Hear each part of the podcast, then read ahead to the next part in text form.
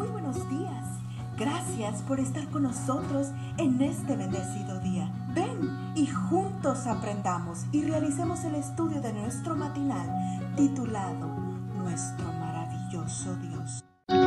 Remar contra la corriente.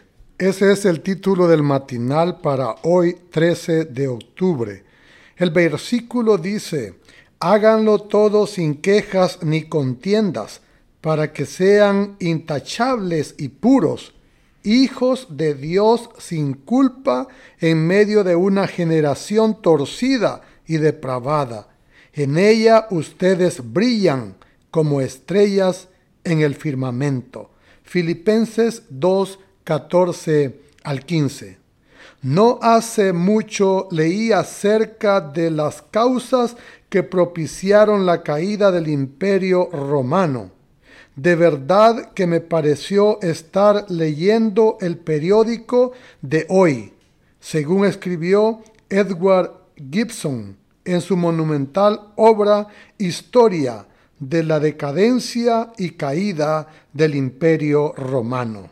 Los cinco factores más importantes fueron el colapso de la institución familiar, la pérdida del sentido de la responsabilidad individual, el aumento excesivo de los impuestos y del control gubernamental, la excesiva búsqueda de placeres hedonitas, violentos e inmorales, y la decadencia de la religión.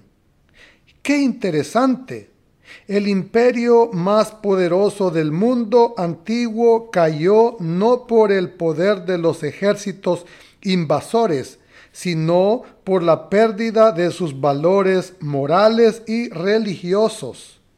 Vaya desafío para nosotros hoy. ¿Cómo criaremos a nuestros hijos en una cultura como la nuestra que a lo malo le llama bueno y a lo bueno le llama malo. Dios está buscando hoy hombres y mujeres que hayan llegado al reino en una hora como esta. Hombres y mujeres que se atrevan a salirle al paso a la ola de ataques que amenaza con destruir a nuestras familias. La pregunta es, ¿Cómo lo haremos? Lo haremos viajando no con la corriente, sino contra ella.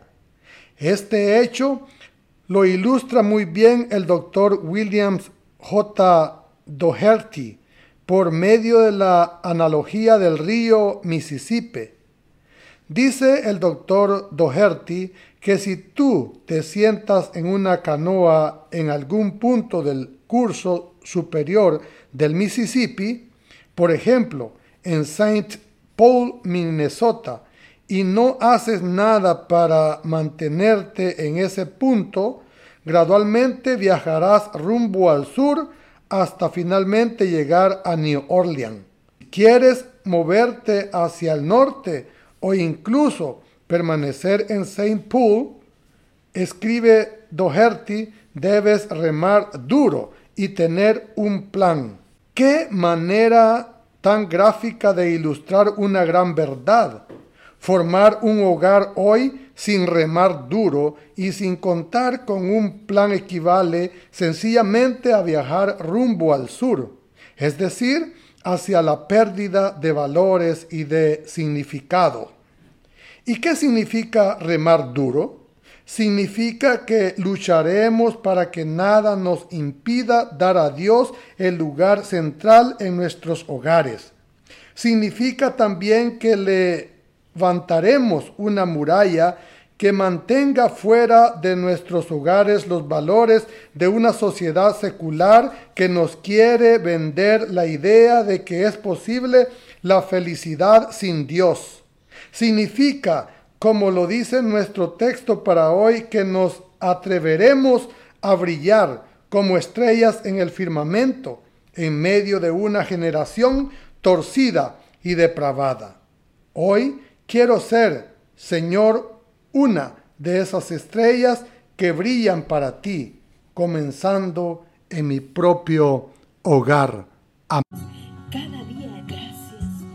Gracias Dios por darnos la tranquilidad necesaria para enfrentar los retos, alegrías y dificultades de este nuevo amanecer. Porque el Señor tu Dios está contigo. Como guerrero victorioso se deleitará en ti. Con gozo te renovará